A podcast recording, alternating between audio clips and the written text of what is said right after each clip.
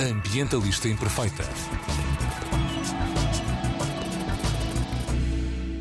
Olá a todas e a todos, daqui Joana Guerra Tadeu com a mensagem Ambientalistas Imperfeitas questionam tudo o que se diz verde. Até amanhã, a Comissão Europeia tem de decidir se o gás e a energia nuclear serão energias verdes ou que contribuem de alguma forma para a transição energética. França, que tem 58 centrais a funcionar e que continua a construir novas centrais nucleares, está a favor. A Alemanha, que tem Berlim a mandar fechar todas as centrais, apesar de ainda terem validade para mais, mais ou menos coisa, menos coisa, 25 anos de funcionamento, está completamente contra. A Áustria ameaça até processar a Comissão Europeia. O Comissário Europeu responsável pelo mercado interno disse este domingo que Bruxelas deveria investir até 2050 mais de 500 mil milhões de euros na construção das centrais nucleares de nova geração. Ora, uh, também há aqui alguma conversa sobre a dependência que a Europa tem do gás que vem da Rússia. Ora, será que o nuclear é de facto uma energia verde? Não tem emissões de carbono, mas por outro lado tem lixo radioativo, algum risco de acidentes, quanto já vamos discutir aqui com os nossos especialistas, além destes custos todos de que já se falou em termos de investimento e a, a questão de o que fazer a uma central que foi desativada. O nosso Ministro do Ambiente, João Pedro Matos Fernandes, diz que Portugal é contra o nuclear, mas que aceita o gás natural na transição para o hidrogênio. Uh, ficamos à espera para ver a decisão da Europa. Para perceber uh, argumentos a favor e argumentos contra o nuclear, já que esta questão não é uma questão que tenha um consenso definido e em que haja unanimidade, temos Pedro de Sampaio Nunes, que é secretário de Estado da Ciência e da Inovação e ex-diretor de Tecnologias de Energia na Comissão Europeia, entre outras coisas. e temos António Eloy, um histórico ativista contra o nuclear, dirigente português do Movimento Ibérico Antinuclear e coordenador do Observatório Ibérico de Energia. Bem-vindos. Bom dia. Bom dia. Bom Obrigado. dia. Como estão? Ótimo. Bem, bem. Já Bem, prontos, bem. Para, prontos para este debate? Claro. E que passa Covid. que passa Covid. Então, vamos, vamos aqui coisas. O que é que, o, o, o que, é que a Comissão Europeia hum, quer atingir com esta ideia de tornar a energia nuclear verde, Pedro? Bem, o que quero atingir é tentar. Porque, ou seja, verde, primeiro esclarecer aqui uma coisa, verde quer dizer que é subsidiável do ponto de vista da transição energética, não é? É isto que quer Exato. dizer verde? Uh, enfim, Ou acha que é um mais dos que conceitos. Não, o conceito prático que, que querem obter através dessa definição é permitir que hajam ajudas de Estado dadas uh, para uh, permitir viabilizar determinado tipo de construções, uh, sendo, seja nuclear, sendo seja de gás natural. Agora, Uh, Porquê é que a Comissão Europeia vem agora com esta proposta? Vem pelo estado em que está o mercado de energia. Nós, neste momento, temos uh, preços recorde, mas absolutamente inconcebíveis há, enfim, há uns meses atrás, uh, devido a uma transição energética que foi feita muito mais de forma ideológica que de forma racional e científica. Uh, as pessoas podem ter opiniões e têm, com certeza, respeitáveis e tudo, não- tudo vai ser decidido de forma democrática, seja na União Europeia, seja a nível dos países que queiram ou não adotar energia nuclear, porque, graças a Deus, vivemos em democracias. Uh, por isso, uh, as pessoas decidirem de uma forma ou de outra, depois acarretarão com as consequências dessa decisão. Agora, para mim, não há dúvida absolutamente nenhuma que a energia nuclear é uma energia profundamente verde. É a energia mais ecológica que existe. Porquê? Porque é a forma como a natureza produz energia. Aquilo que nós estamos a fazer com a energia nuclear civil é reproduzir, através de- do conhecimento científico que foi acumulado ao longo de décadas, reproduzir aquilo que a natureza faz no Sol. Isto é, no Sol e nas outras estrelas como se produz energia, todas as outras formas de energias derivam desta energia nuclear. Portanto, foi, foi possível o homem chegar a um estado de desenvolvimento científico tal que permitiu libertar as forças eh, a nível do átomo que têm este tremendo potencial para o bem e para o mal. Para o mal, quando é utilizado em guerras com bombas atómicas, para o bem, como é utilizado em energia civil para alimentar as necessidades crescentes de eletricidade. Eh, Quando eh, em toda a história de evolução da energia, nós passamos de formas menos densas de energia, começou-se com a lenha, depois passou-se para o carvão, depois passou-se para o petróleo, depois passou-se para o gás natural e depois passou-se para o nuclear. De formas menos densas para formas mais densas, que, produzem, eh, que permitem produzir com menos matéria-prima muito mais energia. e com menos espaço. Foi possível recuperar nos últimos anos, e, e muito bem, e, e eu fui, sinto-me como participante nesse processo, quando fui diretor uh, do meu programa de desenvolvimento tecnológico de energias uh, na União Europeia, que existe no mundo, foi possível recuperar formas que tinham sido abandonadas, como a solar e a eólica, para produzirem, em termos, uh, hoje em dia, modernamente, com viabilidade económica. Viabilidade que não tinham há cinco anos e que neste momento têm. Neste momento, a forma mais barata de produzir energia, mais barata que o nuclear, é exatamente o solar fotovoltaico nas geografias como Portugal, em que isso é possível. Só que essas formas de energia são formas de energias aleatórias, intermitentes. E nós, no mundo da eletricidade, precisamos de, quando ligamos um interruptor ou quando liga o seu rádio, que apareça o som ou que apareça a luz. Isso é o grande problema das energias renováveis, que de facto, neste momento, em custo instantâneo, são extremamente competitivas, mas que não permite adequar, a não ser utilizando forma, uh, dispositivos e mecanismos que são dispendiosos para poder fazer esta, este match entre oferta e procura. É aí que, ao retirarmos a chamada potência firme, isto é, carvão, nuclear, gás natural, do mix elétrico, que nós estamos a criar uma situação que dá origem a estes picos de energia. Nos últimos anos, nas últimas décadas, na última década, todo o investimento na Europa foi feito em energias renováveis. E mesmo assim, devido à sua fraca densidade, não melhoramos muito a situação em termos de mix. E isso, isso dá uh, que, uh, neste momento, seja necessário fechar o mercado com gás natural, que, está, que não é nosso, que é importado e que uh, leva para esses preços extremamente elevados.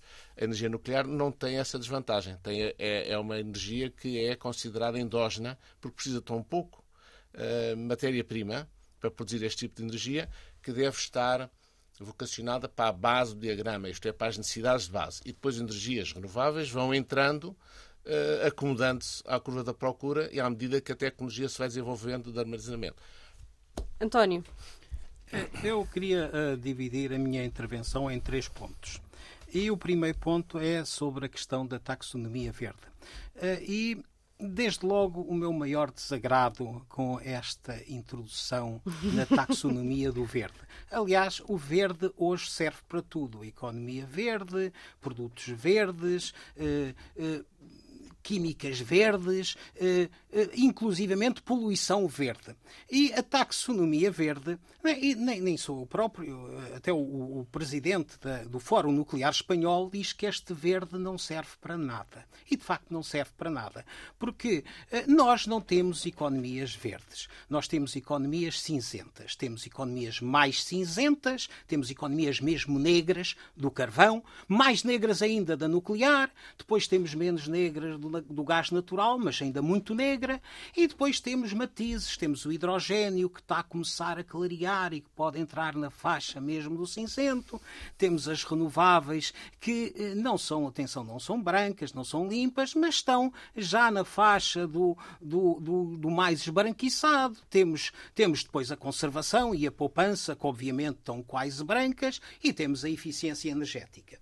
E temos finalmente a alteração do paradigma, que é não produzir produtos que não são necessários. E isso é que é caminhar para o branco. Mas o verde, o verde é um, é um truque de marketing, como diz, aliás, o, o, o presidente do, do Fórum Nuclear Espanhol, com quem, neste caso, estou completamente de acordo. Mas uh, inventaram esta taxonomia verde. E esta taxonomia verde tem vindo a ser discutida há vários anos. Neste momento temos um calhamaço de 600 páginas. Devo dizer que não consegui lê-lo todo. Ontem, quando a Joana me falou, eu fui tentar, tentar lê-lo na, na diagonal, falei com várias pessoas para me elucidarem um bocadinho. Esta taxonomia verde é uma fraude. Mas, sendo uma fraude, tentou tentou entrar no racional e então criou uma lógica de seis tópicos. Só energias que obedecessem a seis tópicos, ou mesmo a um só dos seis tópicos, poderiam ser classificadas de verdes.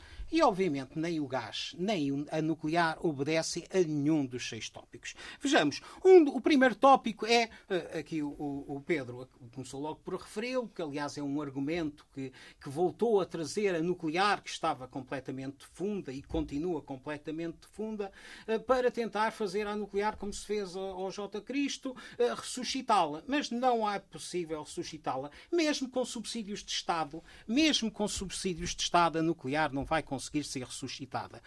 Outra vez. E não vai conseguir por causa da força da sociedade civil, por causa do custo, não, por causa vai, do custo ambiental? Deixe-me deixe deixe deixe explicar. Não vai conseguir, mesmo com estes, estes subsídios, e, e aqui ia falar outra vez do presidente do Fórum Nuclear Espanhol, que certamente o Pedro conhece, que disse a nuclear não vai ajudar em nada, o fecho das centrais nucleares é definitivo é definitivo em Espanha. Inclusivamente, ontem tivemos a notícia que Almaraz, as centrais nucleares espanholas têm datas de fecho e Almaraz é capaz de fechar mais cedo porque as empresas titulares estão a acumular prejuízos.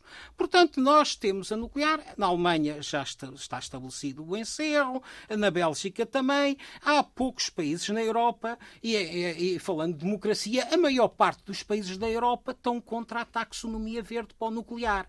Mas, surpreendentemente, agora há uma volta, é preciso uma maioria qualificada para tirar a nuclear da taxonomia verde. Mas ainda não chegou lá e o Parlamento Europeu ainda terá que dar uma palavra. Só Mas, amanhã. Sim, ainda terá que dar uma palavra. Não sei se será amanhã, com a morte hoje do, do pois, é Presidente, é mas, mas certamente terá que se pronunciar. Agora o Presidente é português. É verdade, e penso que não, não deve apreciar muito esta taxonomia verde. Uh, uh, temos que, uh, ia voltar, há seis, foram estabelecidas seis, seis, seis, seis, seis metas, seis objetivos para as empresas, para as indústrias poderem ser classificadas verdes. A questão do, das alterações climáticas, a nuclear não serve para nada para, para, as alterações climáticas. Antes, pelo contrário, este verão tivemos uma situação absolutamente sui, sui generis. A França, que tem um enorme parque nuclear, nuclear, teve que importar eletricidade, porque a maior parte do seu parque nuclear estava fechado, ou por problemas técnicos ou por falta de água porque com as alterações climáticas não há água suficiente para uh, arrefecer os reatores. Aliás, a nuclear é uma tecnologia fantástica. É uma tecnologia que uh, vai fissionando o átomo e, e ao fissionar o átomo aquece a água. E depois a água, o vapor da água, faz girar as turbinas e produzir eletricidade. Ou seja, nós estamos a utilizar, a, a, a queimar, a fissionar o urânio eh, que tem custos desgraçados para a sua exploração. Aqui na Península Ibérica podemos falar de La Aba, Andorrar, Pedregal, Oia del Lobo, ou toda a Cova da Beira, zonas imensas, completamente devastadas, com centenas de pessoas expulsas das suas terras e muitas dezenas de pessoas mortas com cancros e leucemias. Isto na Península Ibérica, não falando já das zonas onde se faz mineração sem o mínimo de condições. E aqui na Península ainda houve algumas condições, embora os mineiros fossem minerar urânio sem qualquer equipamento de proteção, mas é evidente que isto uh, tem logo a ver com um dos outros pontos estabelecidos para definir as tecnologias como verdes, que era a poluição, a prevenção da poluição e o controle. Mas como é que se pode poluir, prevenir a poluição da, da extração de urânio, que é uma coisa absolutamente desgraçada? Como é que se pode controlar as emissões radioativas das centrais? Escassas, é certo, mas em Lisboa já tivemos um alarme. Era eu, vereador, com o engenheiro Cruz Abcacis, quando tivemos uma situação de alta tensão no Tejo, que inclusivamente levou a que a Câmara de Lisboa fosse a primeira Câmara do mundo a aprovar uma moção pelo encerramento da central de Almaraz. Isto ainda nos anos 80. Tinha a central de Almaraz acabado de começar a funcionar. Mas há outros pontos que foram estabelecidos. Proteger e recuperar a biodiversidade. Aqui podemos falar, então estamos a recuperar a biodiversidade. A nuclear recuperou a biodiversidade na zona de Chernobyl. Aquilo é um paraíso para os animais. É Atenção, os animais estão quase todos enfermos, cheios de doenças, e aquela zona está altamente contaminada. Continuam a só lá viver velhos que querem morrer na sua terra e uh, uh, naquela zona, toda aquela zona da Bielorrússia e da Ucrânia é uma zona cheia de uma quantidade imensa de cancros e de leucemias. Portanto, a proteção, a biodiversidade que vai surgindo, vai surgindo porque o homem abandonou aquelas terras. Mas é uma biodiversidade cheia de patologias. E temos depois outro, outro slogan, outro slogan que tem que ser desmistificado. Esta ideia da economia circular. Não há economia circular nenhuma. Não há nenhuma economia circular. Claro, metem aí o nuclear e depois fazem tudo girar. Não, não há nada que gire. Tudo se perde. A entropia está pre presente em todos os sistemas vivos. E nós, quando temos entropia, não podemos ter circular. Temos entropia, temos gasto. E nós temos que evitar o gasto. Temos que poupar, temos que conservar e temos que tornar a energia mais eficiente. Ah, e, e aqui depois outro ponto, um uso sustentável ah, da água e dos recursos marinhos. Talvez este uso sustentável seja lançar toneladas, toneladas de água radioativa no mar do Japão, porque já não conseguem aguentá-la na Terra. Água altamente contaminada num acidente que, ainda me lembro, nos anos 80 tinha eu as minhas aulas de mestrado de energia nuclear e o especialista disse que nunca podia acontecer uma explosão de um reator. Pois na semana seguinte, ainda estava ele a dar aulas, explodiu o reator de Chernobyl. E agora explodiram dois reatores de Fukushima. Ou seja, um acidente impossível tornou-se possível. Já duas vezes não foram duas vezes, foram três, só que uma vez, uma de, dessas foi simultânea. vezes, uma dessas vezes foi escamoteada porque aconteceu na, num país que não tinha, obviamente, democracia e que é hoje um dos poucos países onde se, a, a, a via da nuclear se prossegue, que é a Rússia, mas podia ter sido na China. Curiosamente, são dois exemplos de democracia, a, a Rússia e a China, que prosseguem a via da nuclear. E outro exemplo de democracia, e aqui vou ao terceiro ponto que queria abordar, que é o outro exemplo da democracia é o de Gaulle, la grandeur de la France. A, a, a, a, França entrou na via do nuclear porque o de Gaulle queria a force de frappe, queria a arma nuclear.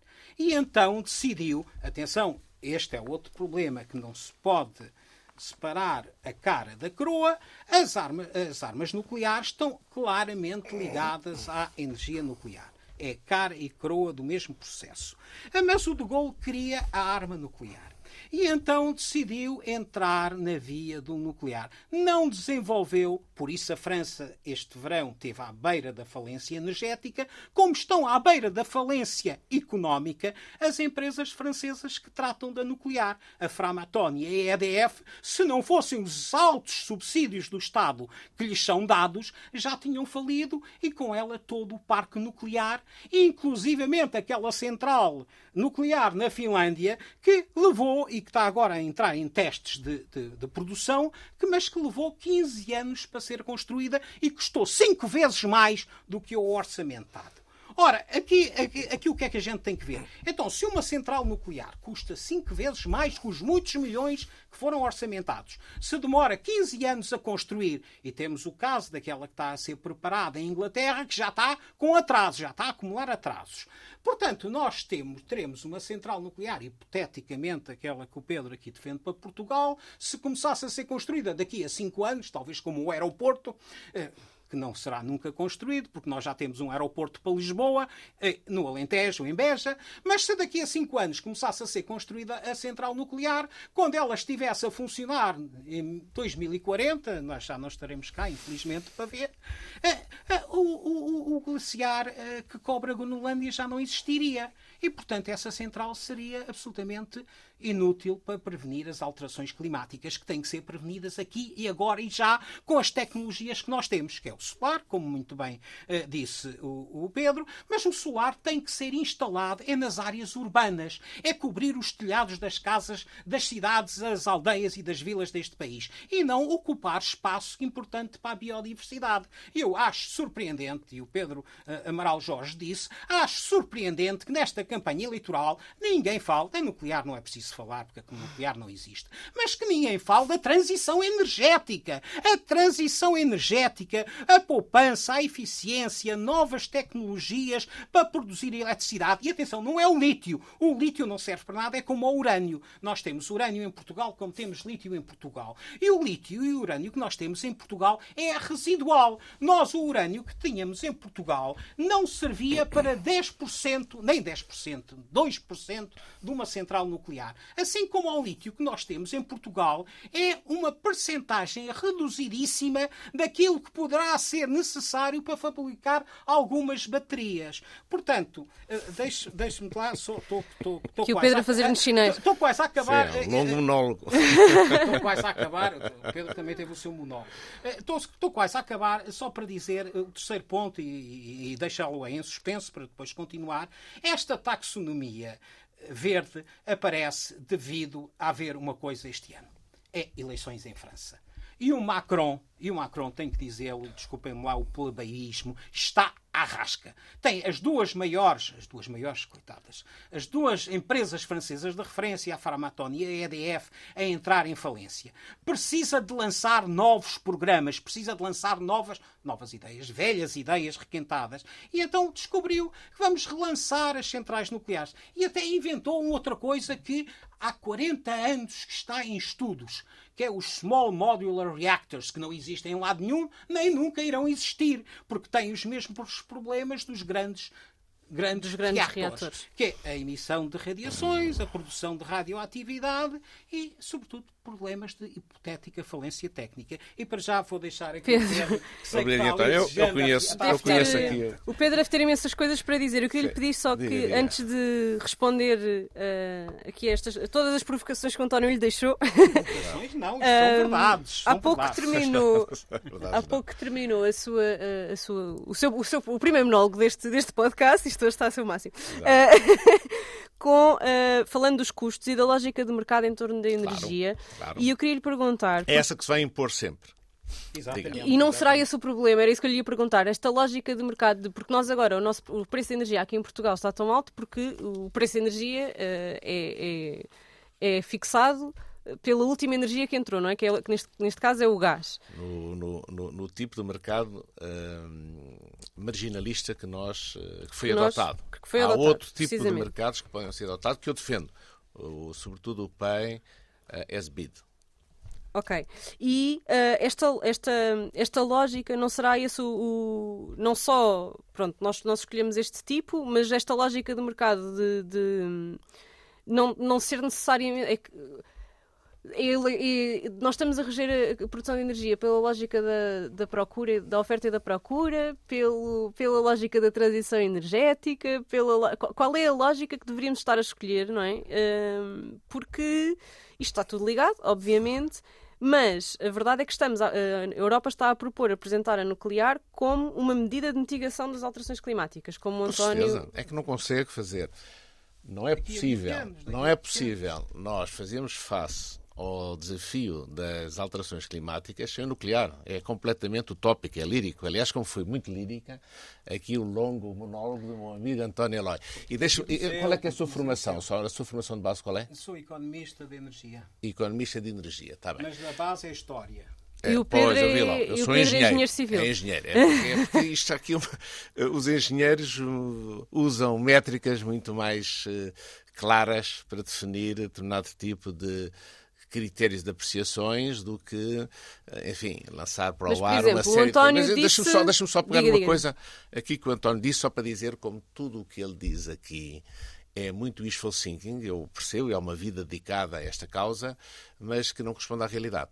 Uh, terminou o seu longo monólogo dizendo que os Small uh, Modular Reactors, SMRs, que agora estão muito em cima da mesa, uh, não existem, né? nunca existirão. Existem, estão a funcionar. Quer dizer, uh, tem, tem na Rússia já duas cidades alimentadas por Small Modular Reactors.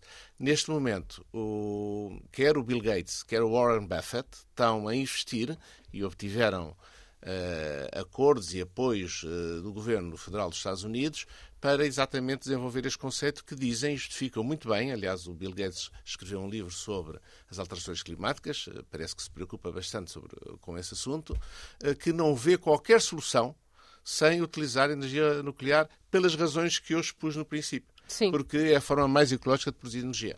Agora, uh, Small Modular Reactors tem a frota que existe há 50 anos, ou há 60 anos, de porta-aviões, submarinos atómicos. Quer dizer, esses esse, isso são e funcionam com pequenos reatores. E são pequenos reatores que não têm acidentes. Já houve acidentes como o Kursk, de um, de um submarino nuclear, que explodiu um torpedo e morreram, infelizmente, uma série de pessoas, mas a parte nuclear não teve qualquer problema. Isto mostra a resiliência, como um termo horrível que hoje em dia uh, está, está muito na moda, mas mostra a capacidade de resistência e a capacidade de aguentar choques tremendos deste tipo de tecnologia. Uh, então, mas quais são os riscos? Questão... Porque os riscos não são inexistentes, não é? Não, não há riscos inexistentes a nenhuma forma de energia, só que eles medem-se com estatísticas históricas. E a energia nuclear é, de longe, aquela que é mais segura estatisticamente pelo quilowatt-hora eh, produzido. Se for, se for medir quais é que foram os riscos em termos de letalidades, isto é, mortes, pela energia que é produzida, tem à cabeça de longe a energia hídrica. E esta As questão... barragens, percebe? A Sim. seguir vem uh, o petróleo e o carvão. E tem como a mais segura de todas, uma vez que ainda não há estatísticas relevantes para essas formas modernas e que possivelmente não vão produzir grande forma de letalidade, uh, tem de longe como a mais segura o nuclear, que tem um registro extremamente baixo de letalidade. Aliás, seria muito estranho que países como o Japão, onde houve o, o, o acidente Fukushima. de Fukushima, ou a Ucrânia, onde houve Chernobyl, ou a Rússia, estejam a investir neste momento massivamente nuclear. Ou, por exemplo, a Finlândia ou a Suécia, que já fazem parte do nosso clube de países, digam que não é possível nós termos um sistema uh, verde, porque a Suécia é aquela que tem os melhores registros em termos ambientais do seu, da sua hum, base energética, uh, utilizam o nuclear e não abandonam e têm planos de retomar. Aliás, as nossas opiniões aqui expressas com todo o ardor e com toda a amizade não são muito relevantes para o resultado. O resultado vai ser feito por razões de democracia, a capacidade da opinião pública a aceitar ou não, muitas vezes influenciada por este tipo de discursos, ah, e por razões de economia. Aquilo que. A lógica de mercado que a falávamos lógica agora. do mercado. sim. Os investidores só vão investir naquilo que considerarem que seja um investimento adequado. Uh, referiu o António Eloy muito bem a questão da central do Olquiloto, que eu conheci e que visitei e que, de facto, demorou 15 anos em vez dos 5 que estavam previstos. Mas isso deveu-se ao facto de ser o primeiro protótipo, que eu, aliás, acompanhei muito quando estava na Comissão Europeia, uh, do terceiro, da terceira geração super segura de reatores, para resolver problemas levantados pela opinião pública que nunca se manifestaram, nunca houve qualquer acidente nos de segunda geração, mas mesmo assim, como a opinião pública era muito exigente, arranjou-se uns que aguentam qualquer coisa. São os de terceira geração. E o primeiro São a ser estes que são este, o, é o EPR que o ministro do, do da mobilidade, do mercado interno, desculpe, diz que são os de última geração, é o que ele Exatamente, chama, não é? Da nova geração. Embora, sim. embora Em entretanto, que querem tenham- investir os tais 500 mil milhões de euros. Uh, quem quer investir são os investidores, não será a União Europeia que vai lá investir. Estado. Não. Ajudas de Estado para os primeiros, possivelmente, Claro, claro. mas não para os outros. O, o- o reator que nós propusemos em 2006, neste momento não há possibilidade de fazer um reator com essa dimensão em Portugal, porque nós temos sobrecapacidade instalada, nomeadamente eólica, uh, e temos subcapacidade solar, há muito para fazer ainda no solar. Uh, Se nós temos uma sobrecapacidade ainda, é preciso produzir. não, eh, não, eu digo que em Portugal agora ah, já nós perdemos essa janela de oportunidade. Neste momento, em Portugal não faz sentido fazer um reator convencional, com mais de um gigawatt, com mais de mil megawatts de potência. Porque ah, nenhum, nenhum investidor, nem nenhum financiador vai correr o risco de fazer, eh, querer fazer uma central que pode ser interrompida por razões de natureza política no seu prazo de construção ou por ter um mercado que neste momento é eh, concorrenciado por formas mais eh, baratas de energia, como é neste momento a fotovoltaica, em períodos cruciais do dia. Mas eu queria lhe dar o exemplo de, muito depois do processo português, uh, os Emirados Unidos, os Emirados, não é? O, sim, sim.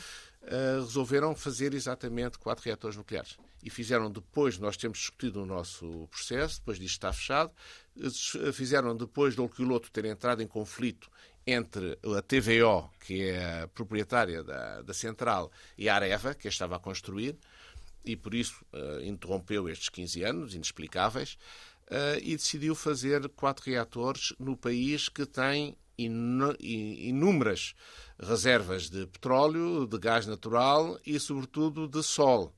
Uh, onde também estão a fazer. Eles estão a fazer o mix ideal, aquele mix que daria a Portugal não só a energia mais limpa, mais segura e mais barata, que é o mix nuclear e renováveis. Eles fizeram estes reatores com tecnologia coreana, uh, terceira geração, eh, que neste momento está a produzir e produz um quilowatt-hora a cerca de 35 euros, ou 35, enfim, 35 euros, usando os euros, embora isto seja calculado internacionalmente em dólares. Significa que é perfeitamente competitivo e não precisa de ajuda de Estado. Precisa, sim, de um grande, um forte investimento inicial e qualquer risco de atraso uh, vai onerar muitos projetos. É por isso que eu não vejo que neste momento haja capacidade para fazer um investimento dessa natureza, eh, porque as pessoas são muito aversas a tomada de Mas nuclear na Europa sim, em Portugal não. É essa a posição não, não, não, que o Pedro eh, defende? Não, eventualmente em Portugal também, mas com os small uh, com modular os reactors, com, com estes novos. Porque um grande reator, hoje em dia, teria grande dificuldade em poder entrar. Embora nós tenhamos vocação, a meu ver, para ser grandes exportadores de energia usando exatamente o nosso potencial fotovoltaico, que é uh, o melhor da Europa. Voltamos a uma lógica de mercado. António. Sempre uma lógica de mercado. Aqui só há lógicas de mercado. Queria, queria começar, não acredito noutra coisa, só há lógicas de mercado. Começar e também enterrá-los definitivamente os Advanced and Small Modular Reactors. Que é, eu conheço, como obviamente o Pedro sabe, conheço perfeitamente estas experiências que estão em curso na União Soviética e obviamente não, não comparemos isso com os, os reatores dos submarinos, porque é uma coisa diferente. Isso é o é, micro, micro micro small. Uh, uh, é muito a mesma coisa. É, é, é muito a mesma coisa. Tenho aqui, uh, ontem andei a, a besbilhotar para me preparar, como disse, até tirei, fiz o download daquelas 600 páginas. mas uma das, um dos documentos interessantes que encontrei foi uma reação de três ou quatro ex-diretores dos programas nucleares de vários países europeus e dos Estados Unidos que dizem sobre os, este Small Modular Reactor que é um, um, nunca experimentado conceito com problemas não resolvidos técnicos e de segurança. Portanto, nós vamos ver o que é que esta experiência, estes reatores experimentais da Rússia irão dar. Claro. Porque eu recordo-me, quando eu fiz o mestrado de Economia de Energia há 40 anos, tive um colega já falecido, uma pessoa estimável com quem só tinha divergências, que era o Rui Moura, que dizia: António, Ainda antes do final dos anos 80 vamos ter small modular reactors nos, nos nossos telhados. E vamos continuar telhados? a ver. Um, nos nossos telhados, sim. Não, é nos telhados que se põe. Sim, não, não, é, na, é no chão. Nos nossos telhados. É sentido figurado. Mas é assim, os small modular reactors fazem-me lembrar um pouco como a prometida para os anos para o século que vem, eh, reatores a fusão. Ou seja, nunca irão entrar em funcionamento em base do sistema.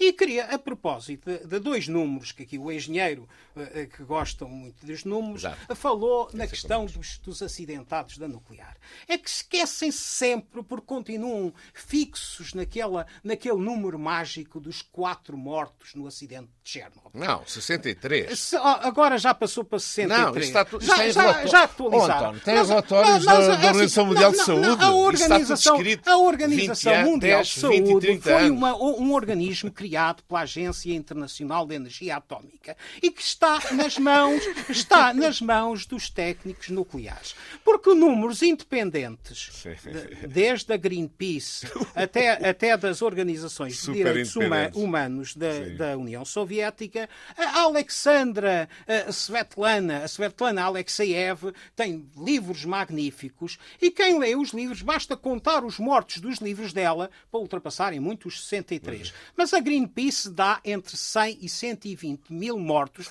não resultantes do imediato, porque estes 63 é uma atualização dos quatro que morreram no imediato. Os Foram mortos mais. não são logo na hora, foram ao longo e continuam a Estou ser aqui na internet a ver os dados Con- e. continuam a ser mo- Diga, a diga, morrer diga. todos os dias pessoas vítimas de Chernobyl.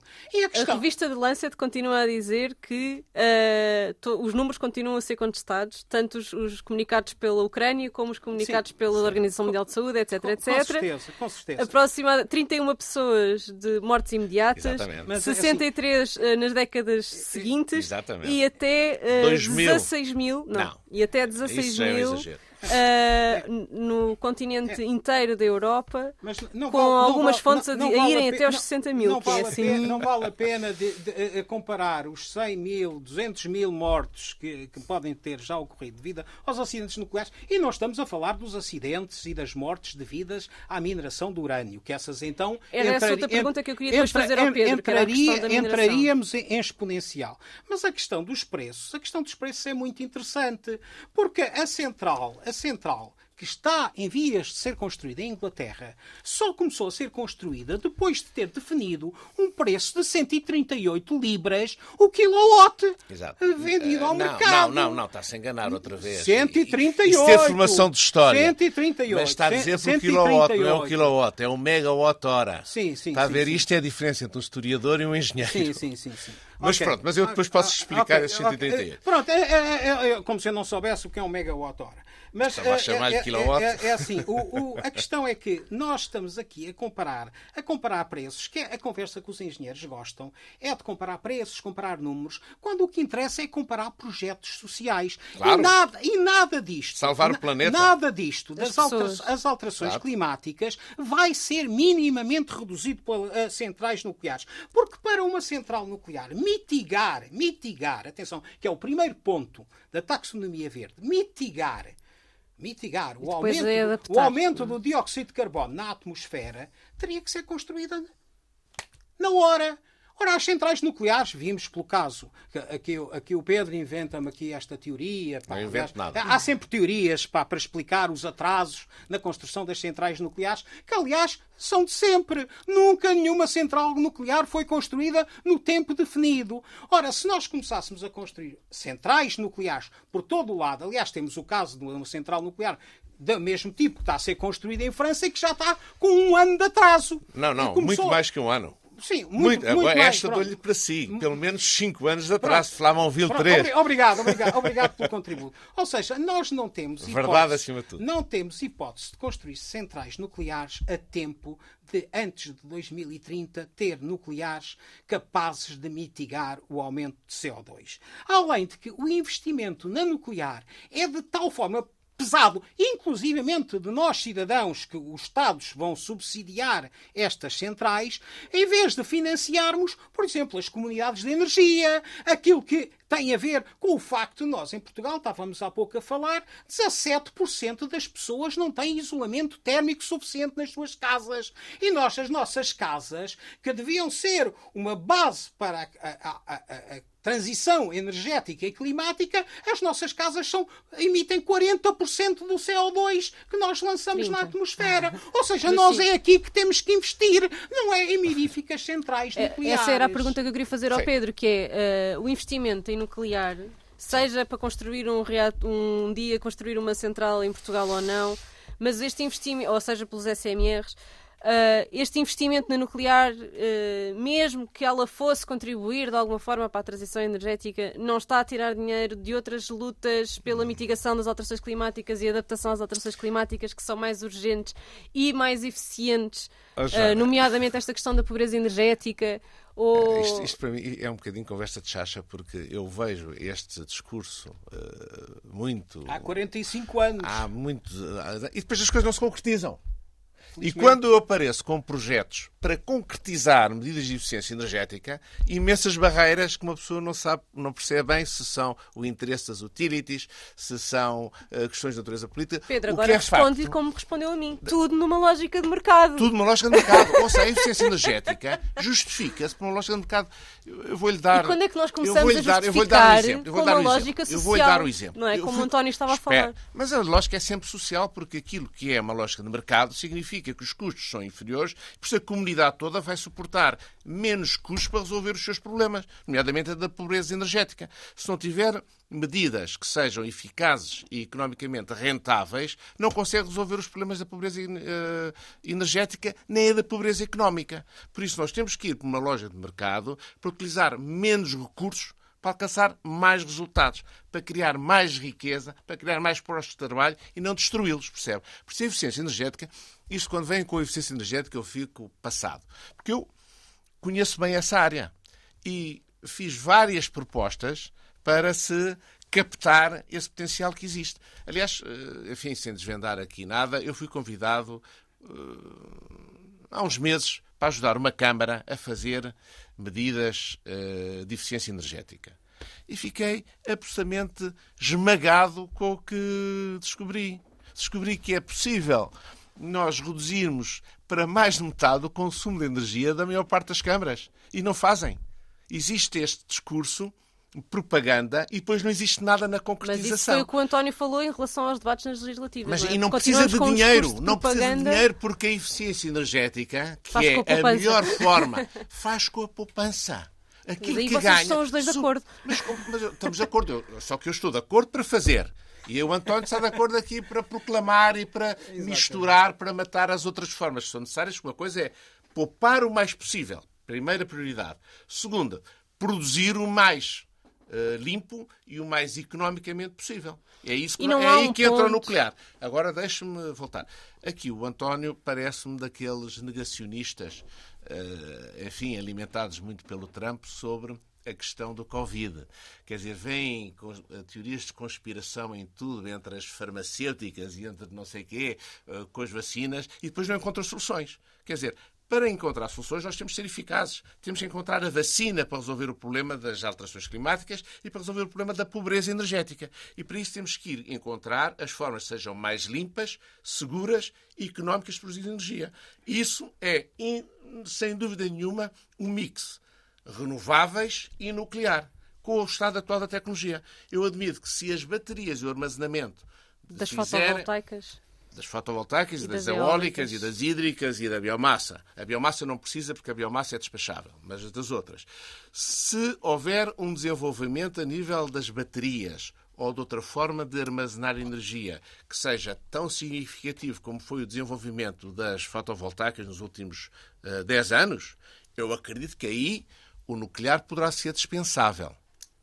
Em, pelo menos nas uh, geografias onde há incidência solar. Uh, se não houver esse desenvolvimento neste momento, no estado atual da tecnologia, nós não temos. É absolutamente lírico, utópico, estar a pensar que temos um problema de alterações climáticas e irmos fechar reatores nucleares. Isto é um disparate de todo o tamanho, percebe? Fechar os de carvão, acho muito bem. Agora, fechar as nucleares é um disparate. Então, Pedro, e. Não, não, não, não deixa-me acabar. Não, não, não acabei. Uh, o António diz que mesmo que se fizessem agora uma data de centrais nucleares, não resolvíamos o problema. Ah, mas resolvemos o problema para o futuro. Porque com dados históricos, e isso é perfeitamente visível nas estatísticas uh, disponíveis da Agência Internacional de Energia ou outras, no período entre 1970 e 1990, nós conseguimos uma alteração fundamental com a introdução do nuclear em termos da redução das emissões e a redução da dependência que nós tínhamos de fontes externas. Isso é visível. Não estamos a conseguir com o investimento nas energias renováveis que está a ser feito com o mesmo volume. Porquê? Porque são muito menos densas. São muito menos densas. Ocupam muito mais espaço, percebe? Por isso, toda a história, como eu disse logo no princípio, toda a história da economia da energia mostra que nós passamos de energias menos densas para energias mais densas. A energia mais densa que há é energia nuclear. É aquela que a natureza uh, usa para, para, para, para, gerar energia. A única forma de geração de energia é essa.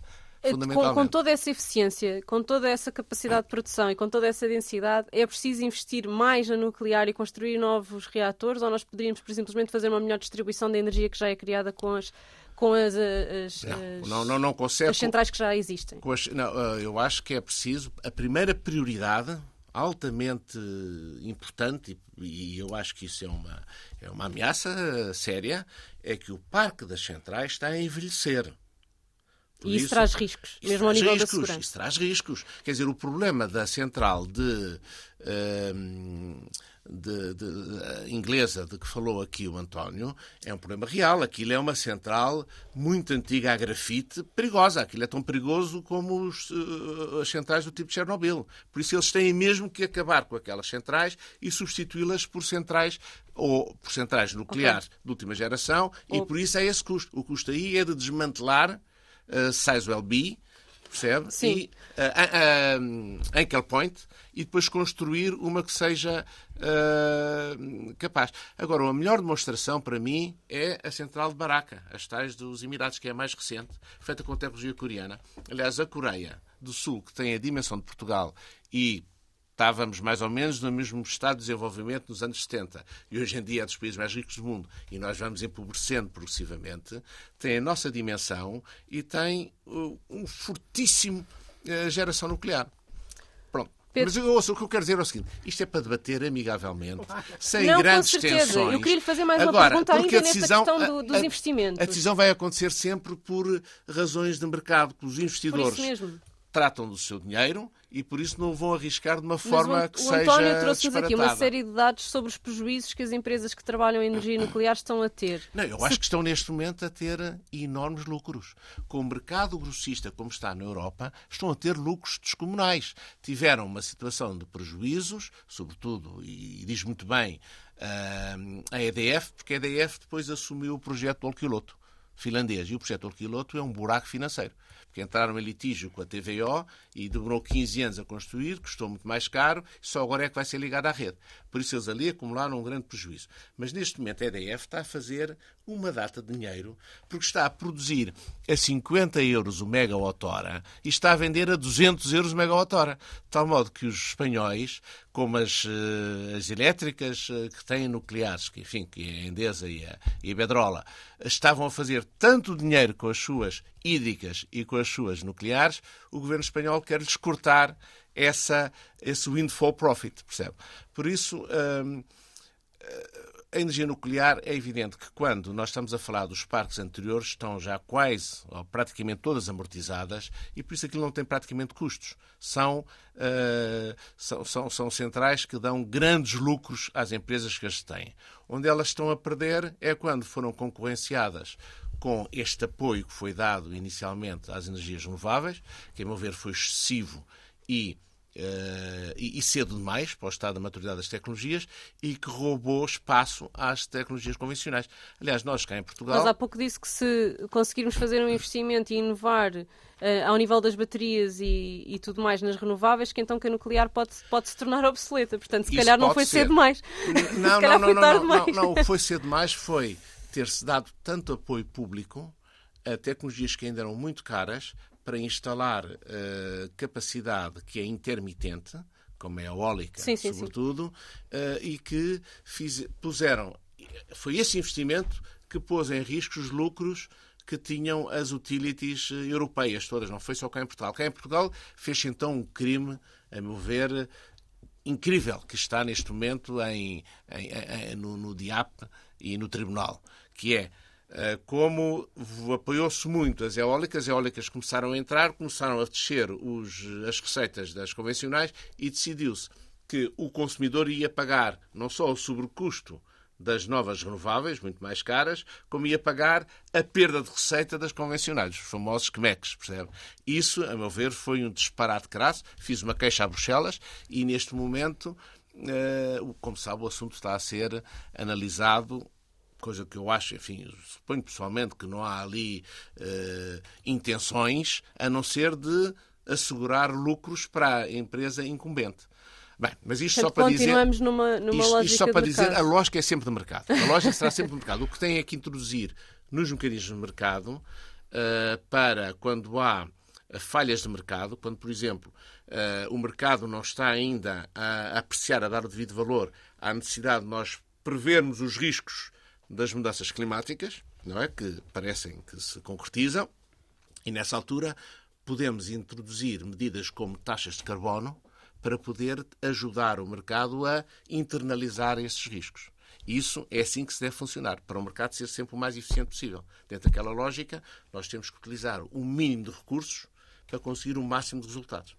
Uh, o António com certeza consegue perceber esta lógica do mercado e esta lógica do menos recursos para mais tenho, energia. E tenho, tenho, que dizer que ouvi, mas... ouvi com muito prazer o, o Pedro falar no, no, nuclear poder vir a ser obsoleto. Poder vir. Poder, poder vir a ser uh, dispensável. dispensável. E, e, também gostei de ouvir falar da questão do desmantelamento das centrais. Porque isto é um ponto importante. Até aos anos, até 2030, metade das centrais nucleares atualmente em funcionamento irão fechar. E há um problema dramático. Há um problema dramático que é com o desmantelamento. Em França está prevista um orçamento correspondente a um pouco mais de uma bazuca da bazuca que vem aí, que eu acho que a bazuca era perfeitamente dispensável, podiam tê-la transformado numa papoila. Podiam tê-la transformada numa papoila e dirigi-la para os setores vitais da economia e da sociedade portuguesa. Mas este dinheiro que está de lado pelo governo francês, correspondente a uma bazuca, vai ser preciso 5 a 10 vezes mais para o desmantelamento, atenção, e não é ainda para o tratamento dos resíduos radioativos, que é um problema que o Pedro não fala, mas que é um problema dramático. Que era a última coisa que eu Os resíduos radioativos não podem ser lançados no oceano. O comandante Cousteau filmou os barris onde eles eram lançados uh, uh, uh, rotos. Não podem ser armazenados em terra, porque nós não temos sítio nenhum em terra onde eles possam ser armazenados, nem aquela, aquela estrutura fantasmagórica que está a ser construída na Finlândia pode albergar os, os resíduos nucleares e nós eh, voltamos, volta àquela questão que eu não quero deixar uh, passar, é que diz, diz o Pedro, e muito bem, que nós se investirmos agora nas nucleares, na década de 40 teremos centrais nucleares para mitigar o para resolver. O, o, para resolver, para resolver, diz ele, o, o, as alterações climáticas. Mas não, nós teremos capacidade de resolver as, as alterações climáticas se agora, em vez de investirmos nas centrais nucleares, por exemplo, fizermos um pequeníssimo investimento na geotermia urbana, que serve para aquecer a maior parte dos edifícios e que, e que é um, tem um custo infinitamente mais pequeno do que qualquer investimento em nuclear. Para mim, a data temos... de 2040 o que me preocupa mais é a questão da água, porque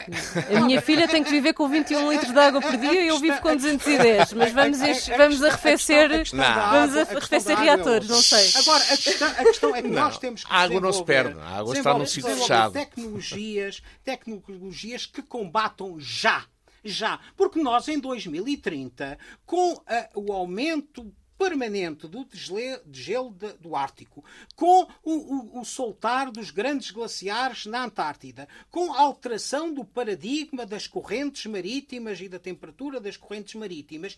E temos o outro problema que há pouco referiu: não vai haver água para o arrefecimento, como já aconteceu em Espanha, como tem acontecido em, em França, não vai haver água para o arrefecimento das centrais nucleares. E tudo isto são problemas que se têm que analisar em em, articulação. O Pedro acredita que uh, os ganhos superam todos estes riscos?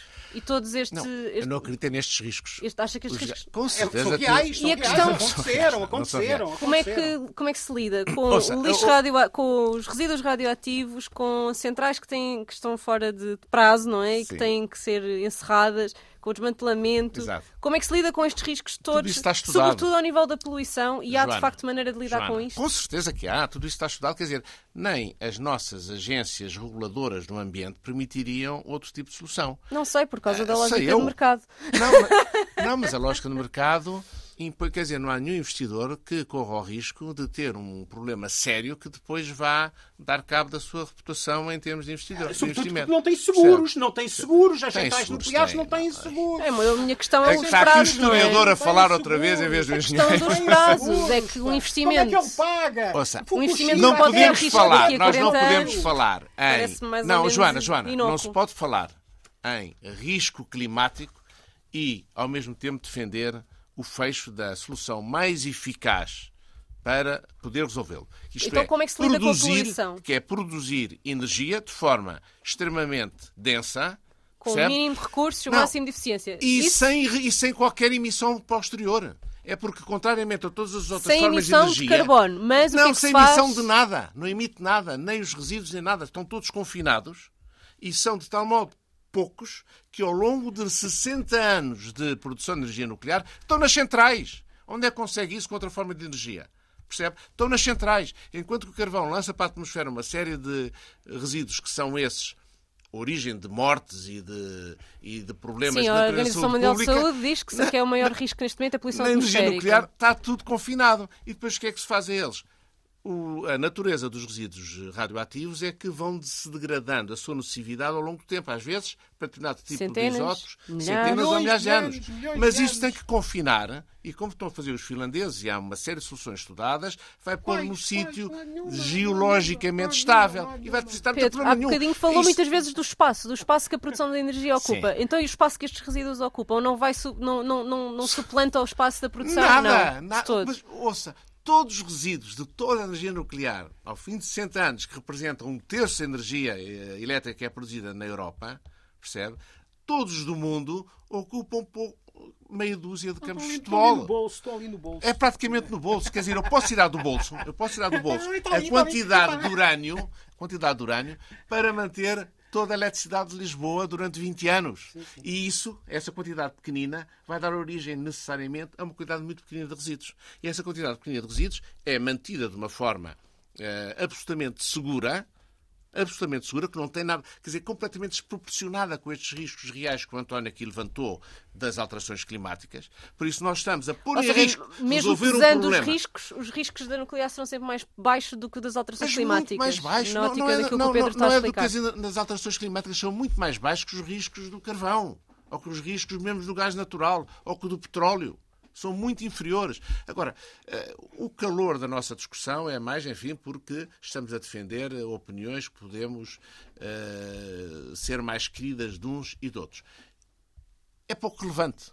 A decisão vai ser feita por via democrática, nas instituições adequadas, e por via de mercado, porque as pessoas vão acreditar ou não nesses investimentos. Por isso, toda a nossa, dizermos que vão acabar os reatores ou não vão acabar, não depende de Então, nós, como- da nossa opinião. Depende daquilo que a finais- realidade acontecer. Como notas finais, o que é que o Pedro e o António propõem aos nossos ouvintes que estejam preocupados com este assunto? Porque o Pedro fala muito que isto vai ser decidido pela via democrática e Exato. se a opinião pública A aceita China, ou a não. China é o exemplo. O que é que China é o nós podemos fazer para pressionar, seja a favor, seja contra, este tipo de, de decisões, o nuclear e o gás são verdes? O que é que nos propõem a nós, cidadãos, que façamos? Aquilo que eu proponho é que as pessoas olhem para os números de forma desapaixonada e estudem o assunto de uma forma tecnicamente eh, adequada, eh, sem se deixarem tomar por emoções que foram lançadas por razões políticas, por campanhas políticas. Toda esta Mas campanha qual é a ação seguinte, depois desse estudo? desse estudo, depois os governos têm que tomar as decisões adequadas, nomeadamente manter os reatores nucleares em vida, relançar um novo, eh, uma nova geração de reatores nucleares, enquanto não há as tecnologias de armazenamento suficientes para poder garantir que nós só com energias renováveis podemos resolver as nossas necessidades energéticas. António, Temos que sair deste inferno nuclear. Temos que sair deste inferno nuclear. Vamos sair. As centrais nucleares vão, na sua grande maioria, fechar inevitavelmente nesta década. Não vai haver novas centrais nucleares construídas porque não têm tempo útil de vir a ser construídas e, portanto, temos que alterar a nossa forma de viver, a nossa forma de olhar para a energia e a nossa forma também de olhar para os números, porque os números não são tudo. O que conta são os projetos cívicos e políticos e tem a ver com a lógica de descentralização e a democracia. E, mais uma vez, onde há nuclear, há menos democracia. Na China, na União Soviética, Na Suécia, na Ucrânia, na a- Finlândia, a Finlândia e a na Suécia França, têm uma central nuclear. A Suécia está a fechar as centrais nucleares. A Inglaterra está a construir uma central nuclear altamente subsidiada. E as duas, a central nuclear de Inglaterra, se houvesse um referendo, era fechada. E França é o, aquilo que eu disse no início, é la grandeur de la France, le grand enfer de la France, que está completamente contaminada por António. centrais nucleares e por mineração do É o urânio. único país ações- que cumpre sistematicamente o nível de emissões mais baixo é a Suécia e a França. Há uma, há uma aplicação que eu lhe recomendo que use, Electricity Map. Carrega eu, eu também recomendo e uma vê as emissões e vê as emissões de todas as formas de energia na Europa e vê que a França e a Suécia, países que têm nuclear, são as únicas que aparecem verde. Sim. Nós temos muitas renováveis, aparecemos muitas vezes castanho e castanho escuro.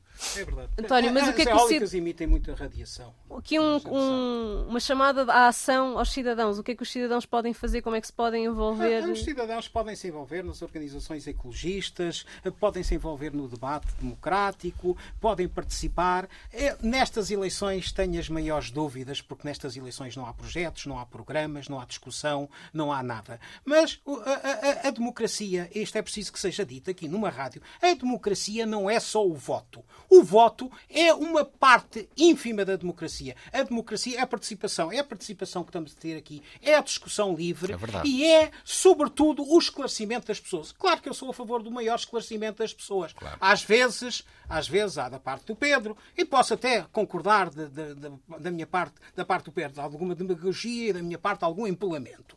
Mas, mas, mas eh, estamos aqui a discutir, como já tivemos Claro. a discutir Agora Porto. a vocês ouvintes tentarem filtrar, peneirar aqui o conteúdo. Exatamente. Claro. E esperamos que as pessoas sejam maiores e tomem as suas decisões. Muito bem, Obrigado. Muito obrigada. Bom ano, bom ano para todos. Obrigado. Nós encontramos-nos na próxima semana.